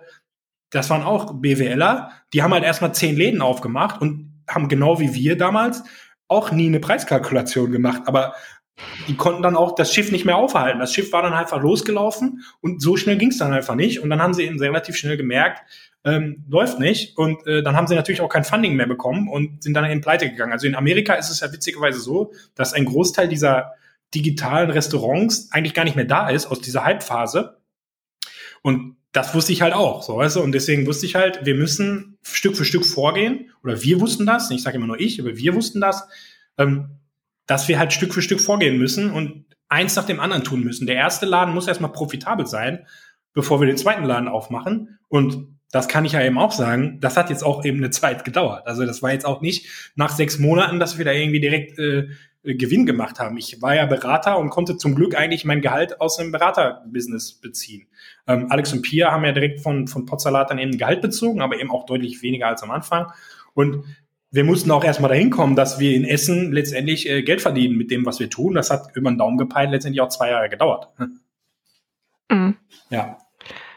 Ähm, wie ist das denn jetzt zum Beispiel ähm, mit dem, oder wie genau muss man, muss man rechnen, jetzt beim Einkauf zum Beispiel? Wiegt ihr die Sachen dann tatsächlich ab? Kommt es da schon mal auf Gramm an? Also sind, ist eigentlich die Zusammensetzung immer exakt gleich in den Salaten oder ähm, auf, wie, wie ist da so, wie sind da so diese Verhältnisse? Wie genau muss man da gucken? Genau, also du sprichst da genau das richtige Thema an. Was wir letztendlich ja machen, ähm, wir bauen einen Online-Shop für Salate. Das heißt, wir müssen auf der einen Seite irgendwie diese Digitalplattform bauen.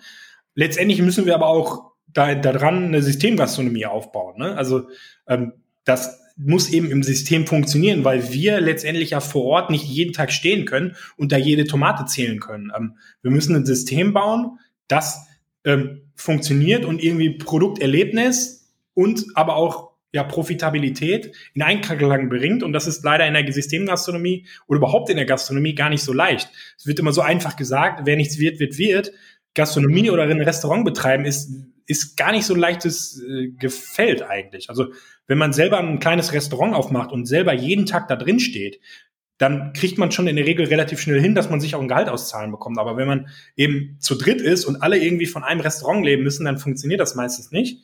Es ist eben nicht so leicht, ähm, weil du halt täglich eigentlich deine, deine Waren, Lagerbestände, die ändern sich täglich. Du kriegst täglich neue Ware rein, verkaufst sie wieder, musst täglich darauf achten, ist eigentlich der Wareneinsatz richtig? Verkaufen wir eben nicht die Avocado Mayo für äh, unter, unter dem Einkaufspreis?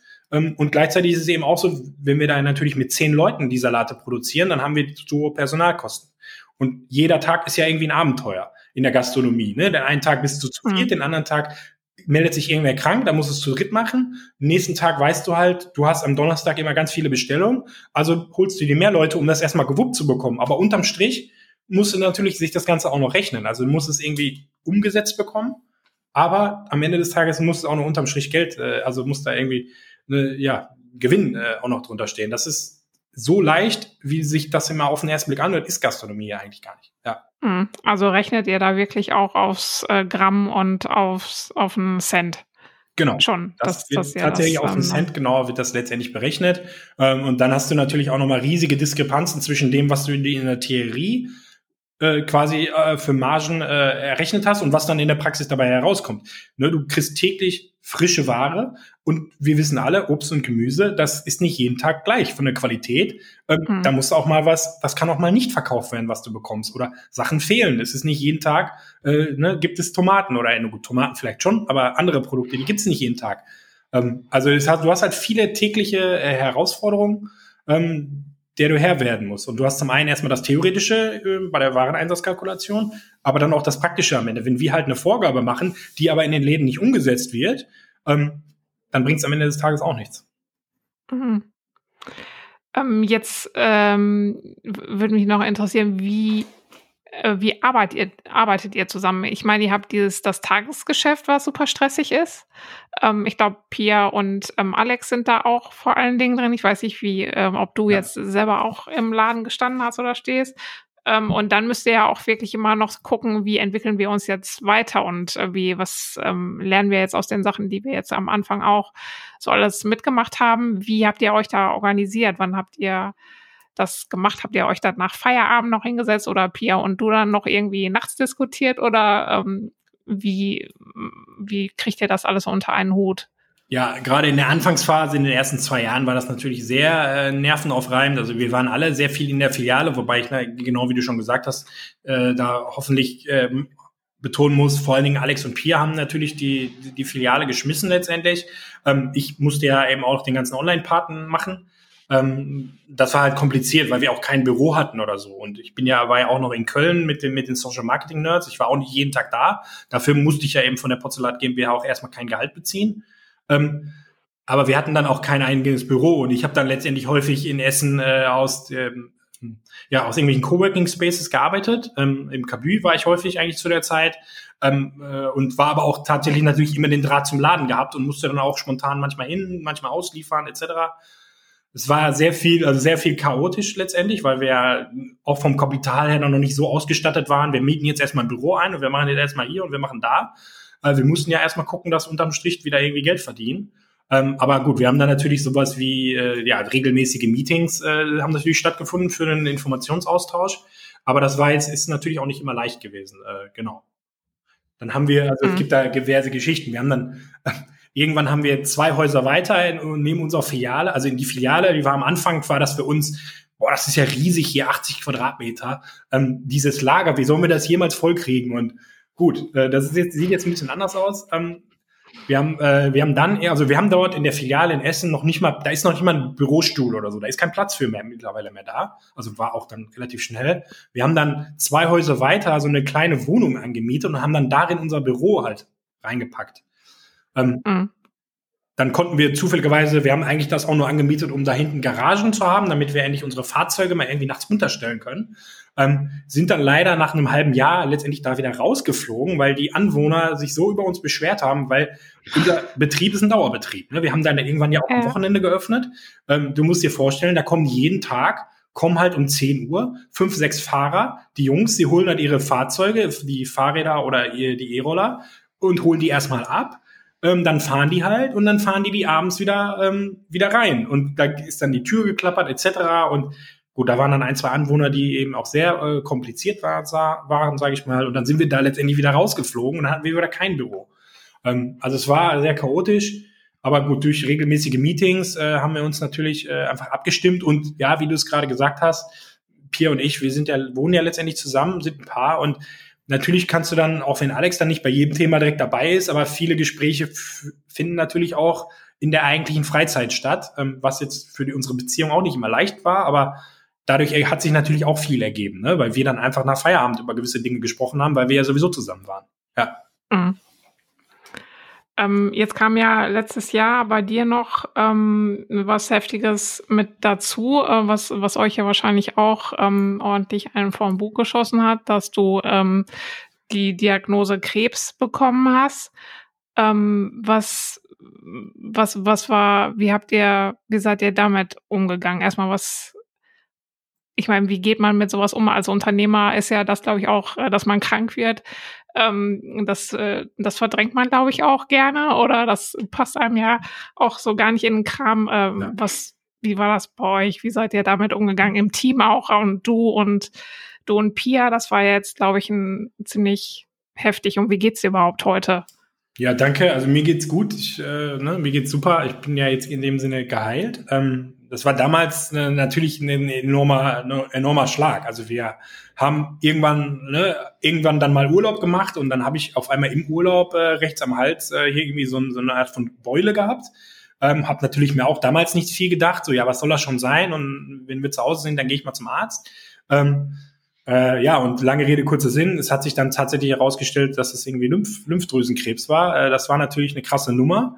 Ähm, noch aus Unternehmersicht noch krasser, sage ich mal, war tatsächlich, dass wir zu dem Zeitpunkt wirklich vor dem Urlaub quasi, wir haben dann lange, also wir hatten ja damals dann die ersten Business Angels, die uns dann unterstützt haben. Da war ja auch der Oliver Weimann, der war eigentlich der erste, der erste richtige Unterstützer, der gesagt hat, ich bin jetzt dabei und ich stecke Geld in die Firma. Dann gab es dann dazu noch ein paar andere.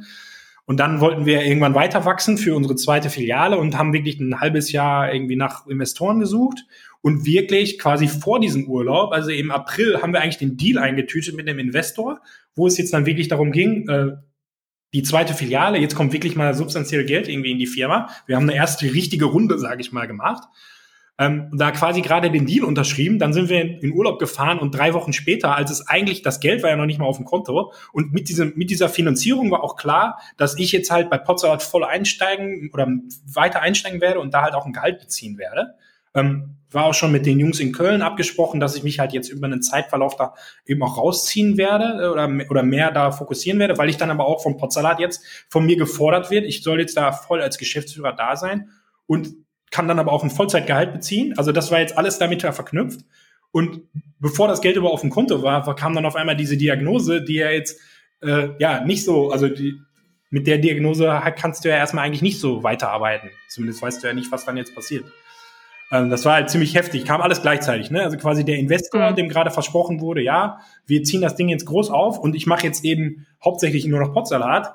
Ähm, dem musste ich halt quasi drei Wochen später sagen, äh, du, du hast das jetzt hier alles unterschrieben, ich habe jetzt Krebs. So, das war ziemlich ziemlich krasse Phase. Ähm, ich muss dazu sagen, ähm, ich habe total einfach nur Glück im Unglück gehabt. Ne? Also ähm, ich bin da relativ äh, an eine gute Stelle hier in Essen gekommen ähm, bin äh, an die Uniklinik Essen dann letztendlich weitergeleitet worden und hatte da direkt den, den, den, einen Professor, der genau in diesem Fachbereich sehr renommiert war als mein Ansprechpartner. Ähm, und der hat mich, der hat mit mir das erste Aufklärungsgespräch gemacht. Ähm, und der Typ, also der, dem, zu dem habe ich halt sehr viel Vertrauen aufgebaut und der hat mir halt von Anfang an gesagt, sie haben wirklich extrem Glück im Unglück, sie haben Krebs, aber sie haben eine der ähm, der Form. Es gibt ja tausend verschiedene Arten von Krebs, ähm, die sich im, im Detail total voneinander unterscheiden. Und du hast eigentlich eben in dem Sinne sehr Glück gehabt. Ähm, und wir haben das in einem relativ frühen Stadium erkannt.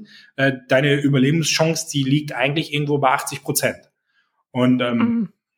gut, trotzdem ne, hast du das jetzt erstmal und du musst jetzt erstmal Chemotherapie machen. Ähm, und äh, ja, das war dann erstmal ein Schlag für mich, aber mit ich habe halt zu ihm ein sehr starkes Vertrauen aufgebaut und letztendlich ja, diese, diese Rückschläge habe ich in meinem Leben halt immer schon irgendwie gehabt, vor allen Dingen eben als Unternehmer, wie gerade schon mehrfach erzählt.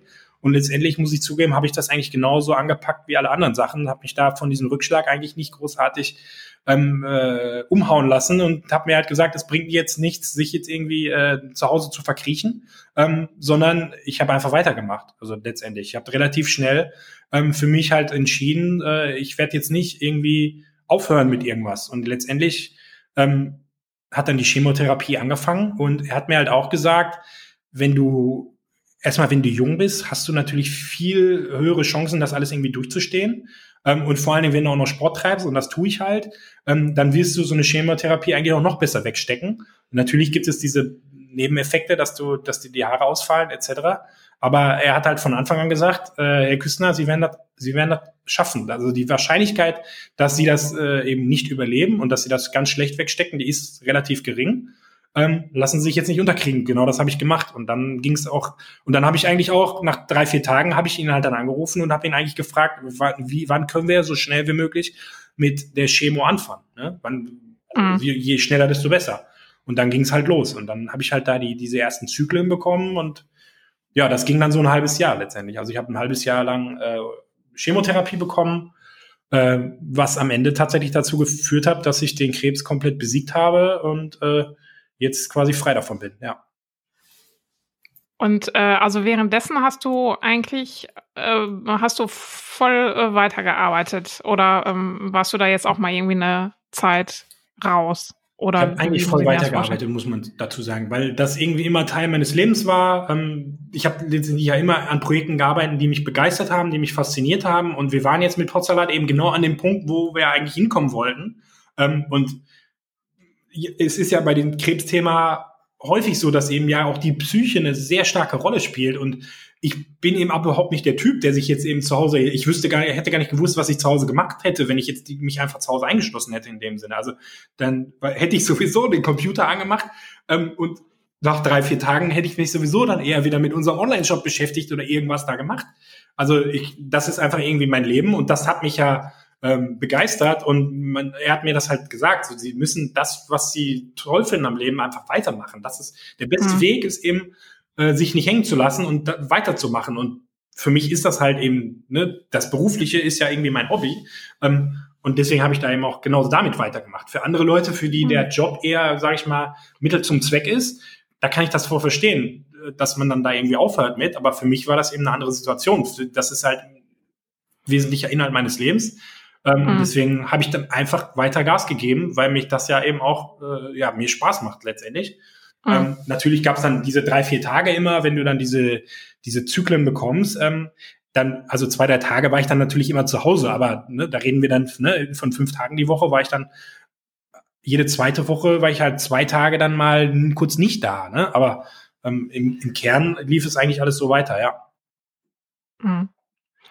Ähm, was, wie hat sich das jetzt auf euer Team auch ähm, ausgewirkt? Äh, habt ihr da erstmal Krisensitzungen gehabt oder ähm, wie sind deine beiden ähm, Geschäftspartnerinnen damit auch umgegangen? Oder wie habt ihr euch da organisiert? Was waren da so die ja, am Anfang wussten wir natürlich alle nicht. Speziell für Pier war es natürlich jetzt unabhängig von der Firma Potsalat hm, natürlich ja, ziemlich, ziemlich hart. Ich würde fast behaupten, dass sie das zeitweise fast noch härter irgendwie getroffen hat als mich, weil ich halt relativ schnell dann nach ein paar Tagen war ich halt wieder in den, sag ich mal, in den Kampfmodus auf, wieder zurückgegangen und mhm. hat gesagt, so, ich gebe jetzt, mach jetzt einmal weiter hier. So bringt ja nichts. So, ne, hört sich doof mhm. an, selbst wenn in sechs Monaten alles vorbei ist, dann will ich jetzt halt noch sechs Monate weiter das machen, was ich mache, anstatt jetzt zu Hause rumzusitzen. Ähm, und ähm, ja, das war nicht leicht, aber da ich dann relativ schnell ja von meiner Seite gesagt habe, ey Leute, ich mache jetzt hier weiter, ähm, hat sich eigentlich, muss man dazu sagen, nicht viel geändert. Also ich habe natürlich von beiden irgendwie äh, Zuspruch bekommen und hätte mich jetzt auch monatelang rausziehen können, aber ich wollte das ja selber nicht. Und deswegen hat sich eigentlich, mhm. muss man sagen, eigentlich hat sich nicht in der Zeit eigentlich nicht viel geändert. Also ähm, ja, ich hatte den schönen Vorteil, dass ich hier in Essen relativ nah auch zum Uniklinikum Essen wohne. Ähm, für mich war das halt perfekt. Ähm, ich habe mich dann auch nicht mehr viel mit anderen Kliniken und so weiter beschäftigt. Also es gab dann auch Leute, die dann gesagt haben, du sollst hier noch eine Zweitmeinung einholen und dies und das. Ich hatte halt einfach mit dem Professor, an den ich geraten war, ein sehr gutes Gefühl. Und mir ging es eigentlich nur darum, mhm. so schnell wie möglich anzufangen. Und wenn die Uniklinik natürlich auch noch drei Straßen weiter ist, das war für mich halt super. Ich, ich konnte da hingehen und einfach wieder nach Hause gehen. Ne? Ähm, mhm. Das war für mich halt super easy, alles zu machen. Und äh, letztendlich hat die Uniklinik Essen da auch, ist relativ renommiert auch für dieses Thema. Ähm, und ja, deswegen hat das für mich alles funktioniert. Und deswegen war das auch, also ich habe Tage gehabt, unsere Filiale ist auch nicht so weit davon entfernt in Essen. Also ich, ne, wenn das dann so losgeht mit der, wenn du da deine Zyklen bekommst, dann musst du halt um 11 Uhr oder so da sein. Ich war manchmal morgens noch kurz im Laden, habe irgendwas geregelt und dann bin ich halt darüber. Ne? Ja. ja. ja. Keine Ahnung, so bin ich damit umgegangen. Ich habe da aber ja. eben auch andere, äh, andere Schicksale kennengelernt, wo du halt gemerkt hast, okay, die, die, es gab halt, gibt halt auch Leute, die haben sich dann die Probleme, sage ich mal, gesucht und sich dann halt auch in dieses, ja, so negativ, sage ich mal, da so eingefangen. Genauso habe ich andere Leute mhm. da gesehen. Äh, da ziehe ich definitiv meinen Hut vor. Ich kann mich da an eine, an diesen einen Herrn erinnern, der hat halt erzählt, äh, dass er irgendwie die Krebsdiagnose 1996 bekommen hat ähm, und es eigentlich hieß, dass er noch irgendwie äh, ein, zwei Jahre zu leben hat der war immer noch da. Ne? Ähm, mhm. Also da hast du, lernst du natürlich noch mal viel über das Leben, denkst natürlich noch mal viel mehr darüber nach. Aber für mich war immer die, die, die Quintessenz des Ganzen. Ich bin eigentlich sehr glücklich mit dem, was ich mache. Ähm, und warum soll ich jetzt damit aufhören? Ne? Mhm. Weil ich es aber auch konnte. Also weil ich eben, wie der Arzt gesagt hatte, nicht eben nach so einer Chemotherapie, natürlich habe ich die Haare verloren und du bist halt dann, wenn du es dann zwei, dreimal bekommen hast, das zieht dich schon irgendwo runter, das merkst du schon. Aber ich habe das halt schon irgendwie geschafft, relativ gut wegzukriegen. Und ich habe auch weiter Sport gemacht. Das hat er mir halt gesagt. So, wenn sie joggen gehen, das ist das Beste. Also sie sollten natürlich mhm. nicht an dem Tag, wenn sie jetzt hier die Chemo bekommen, am Joggen gehen, aber natürlich dann irgendwie äh, so ein bisschen weitermachen. Sie sollten jetzt nicht anfangen, Marathon zu laufen in so einer Phase, weil das Immunsystem ja relativ stark geschwächt ist. Du bist ja dann sehr mhm. anfällig, wenn du irgendeine andere Krankheit bekommst. Das ist ja meistens das größte Risiko dann, dass du dann eine andere Krankheit bekommst, aber dein Immunsystem durch die ganze Chemo ja quasi am Boden ist. Und aber durch Sport stärkst du dein Immunsystem. Und er hat mir halt gesagt, machen Sie am besten so weiter wie vorher. Fahren Sie vielleicht auf 80 Prozent runter. Machen Sie aber jetzt nicht den Fehler und versuchen, sagen jetzt, Sie laufen jetzt den Krebs irgendwie weg und wachsen jetzt über sich hinaus, sondern bleiben Sie einfach cool, mhm. machen weiter auf 80 Prozent den Sport. Und äh, ja, so konnte ich das auch, muss ich zugeben, eben relativ stark wegstecken. Ne? Also, ja. Mhm. Und irgendwann verlierst du natürlich deine Haare. Das ist alles irgendwie, äh, ja, sehr komisch und, aber ich wusste ja, am Ende des Tunnels ist auch wieder Licht oder habe da eben diese Hoffnung halt die ganze Zeit gehabt und so ist es dann bei mir dann ja letztendlich auch gekommen. Ja. Mhm. Ja. Ähm, jetzt seid ihr, äh, also dadurch, dass ihr jetzt ja auch äh, fleißig weitergemacht habt, seid ihr jetzt ja auch richtig gut am Start mit Potsalat. Also wächst und gedeiht ja auch so, wie ihr euch das, glaube ich, vorstellt, eventuell.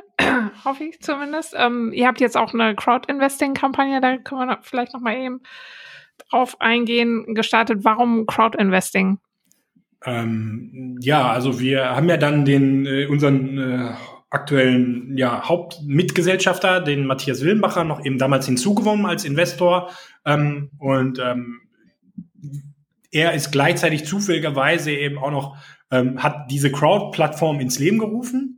Ähm, deswegen kam so ein bisschen eins zum anderen. Also es war dann irgendwie damals schon klar, okay, er investiert jetzt und eigentlich würde es Sinn machen, wenn wir dann auch nochmal über die Crowd-Plattform gehen. Aber weil unser Geschäftsmodell auch für sowas, glaube ich, gemacht ist. Also wenn du jetzt ein rein digitales Geschäftsmodell hast, dann ist es, glaube ich, schwieriger, über, über Crowd wirklich Leute dafür zu begeistern, weil am Ende des Tages sind die Leute, die dort investieren, ähm, sind jetzt nicht so tech-affin, wie vielleicht du und ich kamen. Ähm, wenn du denen da irgendeine so App erklärst, dann verstehen die das vielleicht nicht. Und unser Geschäftsmodell ist, hat ja sehr starke digitale Komponenten, aber am Ende ist es ein anfassbares Produkt. Und deswegen ist unser Modell letztendlich auch für so, so eine Plattform für Crowd-Investing, glaube ich, sehr gut gemacht, weil es am Ende des Tages ein physisches Produkt ist. Ähm, und deswegen haben wir uns dann äh, einfach da, dazu entschieden. Ne? Also so, so haben wir dann versucht, uns eben weiter zu finanzieren. Wir wussten ja eben auch, dass wir speziell hier im Ruhrgebiet einfach speziell in Essen, aber auch jetzt in Dortmund ja mittlerweile extrem bekannt sind. Also hier sind wir auch ein wirklich ein lokaler Hero, kann man sagen, in den Städten, mhm. in denen wir ausliefern. Und gerade in Essen, wir haben dort Stammkunden. Ähm, wenn du dir da die Listen anguckst, das ist schon heftig. Ne? Also wir haben eigentlich manche Kunden, die haben schon äh, ja wirklich 100, 100 Bestellungen bei uns aufgegeben und so weiter. Ähm, und da war für mich eben auch klar, wenn wir über so eine Crowd-Plattform rausgehen, ist das vor allen Dingen eben auch für unsere eigenen Kunden auch eben eine coole Sache. Ne? Gerade jetzt ist ja so eine Phase, äh, Bankzinsen gehen irgendwie, sind jetzt quasi sogar negativ. Ähm, die Leute suchen ja eben auch nach Anlagemöglichkeiten und ja, so, so eine, bei uns ist es ja eben die, eine Form des Nachrangdarlehens, ähm, ist ja eine Möglichkeit irgendwie mit einer relativ guten Sicherheit, ähm, ja, ja, Geld anzulegen und ja, da haben wir so ein bisschen wieder eins und eins äh, zusammengezählt. Ähm, deswegen haben wir uns dafür entschieden und es hat ja dann am Ende jetzt auch ganz gut geklappt. Ähm, ihr sagt da ja auch, dass ihr eben einen Teil davon jetzt für eure neue Filiale in Essen, wo ihr euch dann vergrößern genau. werdet. Ähm, das ist jetzt noch nicht fertig, ne? Da seid ihr jetzt noch dran, oder wie weit Genau, die da? ist mitten im Umbau. Ich werde tatsächlich nach dem Podcast hier heute, gleich habe ich da wieder einen Termin. Ähm, unser Plan ist, im August ähm, quasi umzuziehen hier in Essen. Ähm, und dann können wir, sag ich mal, sind wir, haben wir einen großen Schritt für unser Unternehmen getan, weil ähm, wie aus der Filiale, in der wir halt damals in Essen gestartet sind, habe ich ja gerade schon angedeutet, für damalige Verhältnisse war das eigentlich groß. Inzwischen platzen wir dort wirklich, und das sagen wir eigentlich schon seit neun Monaten, wir platzen einfach aus allen mhm. Nähten. Wir wachsen in Essen einfach auch immer noch weiter. Natürlich nicht mehr mit den ganz großen Wachstumsraten, aber jeden Monat verkaufen wir mehr als im letzten Monat. Jetzt kam natürlich auch noch Corona und jetzt ist wieder Sommer. Ähm, aber wir wachsen eigentlich die ganze Zeit weiter. Wir sind aber vom Ladenlokal einfach überhaupt nicht dafür den Ansturm äh, vorbereitet mehr. Ne? Das ist eigentlich, müssen wir mhm. leider einfach dazu sagen, das geht einfach gar nicht mehr. Eigentlich, also jetzt die letzten Monate, das ist wirklich ein Kampf nur noch. Ne? Also es ist, da gibt es gewisse mhm. Punkte, die, also es gibt jetzt noch ein Zweitlager, ähm, wo wir gewisse Wareneinlieferungen mussten in das Außenlager gehen und dann muss dauernd mit dem Auto hin und her gefahren werden. Da ist ein, eine dermalige Komplexität hinzugekommen, äh, dass weil wir einfach solche Mengen verkaufen, muss ich einfach dazu sagen, und wir gar, mhm. gar nicht dafür die Lagerkapazitäten haben. Also wir haben, es gab jetzt Tage, vor wenigen Tagen erst, da, da waren wir um 11 Uhr für, für die Mittagslieferzeit, waren wir, waren alle, alle, alle alle Möglichkeiten waren ausgeschöpft. Wir waren ausverkauft. Wir können nicht mehr verkaufen. Das geht einfach nicht. Auf mhm. dieser Filiale geht's nicht. Und wir werden jetzt in der neuen Filiale in Essen halt, sind wir ganz anders aufgestellt und auch in unserem Dortmunder Standort, da haben wir jetzt die Erfahrung aus Essen reinge ne, schon reingesteckt, da sind mhm. wir ja mhm. schon für, haben wir andere Kapazitäten, sage ich mal so. Das ist dann eher mit einer, mhm. mit einer Großküche zu vergleichen, was wir da eigentlich letztendlich aufstellen, ja. Mhm. In eurem äh, Filmchen für die Crowd-Investing-Kampagne, da sagst du auch eben, dass du, ähm, dass ihr schon viele Anfragen kriegt, auch für Gesamtdeutschland äh, wann ihr da endlich aufmacht. Ähm, ihr geht jetzt aber auch erstmal äh, Schritt für Schritt da auch wieder vor. Ne? Habt ihr da trotzdem schon irgendwie so ein bisschen im Blick, dass ihr vielleicht da auch ein Franchise oder sowas draus macht? Oder ähm, wie sind da so eure Visionen? Oder? Genau. Also wir versuchen tatsächlich, wollen dann irgendwie versuchen, beides zu machen, so ein Hybridmodell zu fahren, ähm, weil wir eben auch Franchise-Anfragen bekommen und da jetzt eben auch der ein oder andere sage ich mal, die eine oder andere wirklich seriöse Anfrage auch schon dabei ist. Und äh, unser Ziel ist es tatsächlich, das irgendwann auch umzusetzen. Genau, ja. Das ist unser Ziel. Mhm. Also, genau, jetzt, wie gesagt, wir machen erstmal Schritt für Schritt, bevor wir diesen Umzug in Essen gemacht haben. Und über der Filiale in Essen ähm, wird auch unser Büro dann letztendlich sein. Also ab dann sind wir endlich mal eine professionelle Company, die wirklich ein Büro hat ähm, und auch, wie gesagt, von den Operations her überhaupt irgendwie effizient arbeiten können, sage ich mal. Ähm, ab dann wird sich halt einiges ändern. Wir haben jetzt schon langsam auch in unserem Verwaltungsteam Leute eingestellt, ähm, aber wir haben, äh, wir sind jetzt immer noch im Coworking Space und es ist alles mhm. irgendwie so ein bisschen über, über die Städte verteilt, anstatt jetzt einfach ein, ja. zentrale Head, ein zentrales Headquarter zu haben. Aber das werden jetzt bald alles passieren. Und ab dann können wir uns auch mehr mit dem Thema äh, Expansion und Franchise auseinandersetzen, ja. Ja, Cool, coole Story. Ich wünsche euch auf jeden Fall ähm, da ganz äh, alles Gute dabei und viel Erfolg und bin gespannt, wie es bei euch weitergeht. Und ich danke dir ganz herzlich, Ben. Ja, danke dir für das Interview und danke dir für den, für den Podcast, den du machst. Das war Ben Küstner bei The Story Behind. Vielen Dank euch fürs Zuhören. Mehr Infos zu dieser und allen anderen Episoden findet ihr auf rohgründer.de-podcast. In der nächsten Episode, übrigens der letzten von Staffel 1, spreche ich mit Philipp Niermann. Philipp hat 2011 das Brillen-Startup Briloro in Bochum gegründet und ist seitdem dabei, den hart umkämpften Markt der Augenoptik immer wieder mit neuen Ideen und innovativen Konzepten aufzumischen. Ich freue mich, wenn ihr nächstes Mal wieder dabei seid. Bis dahin.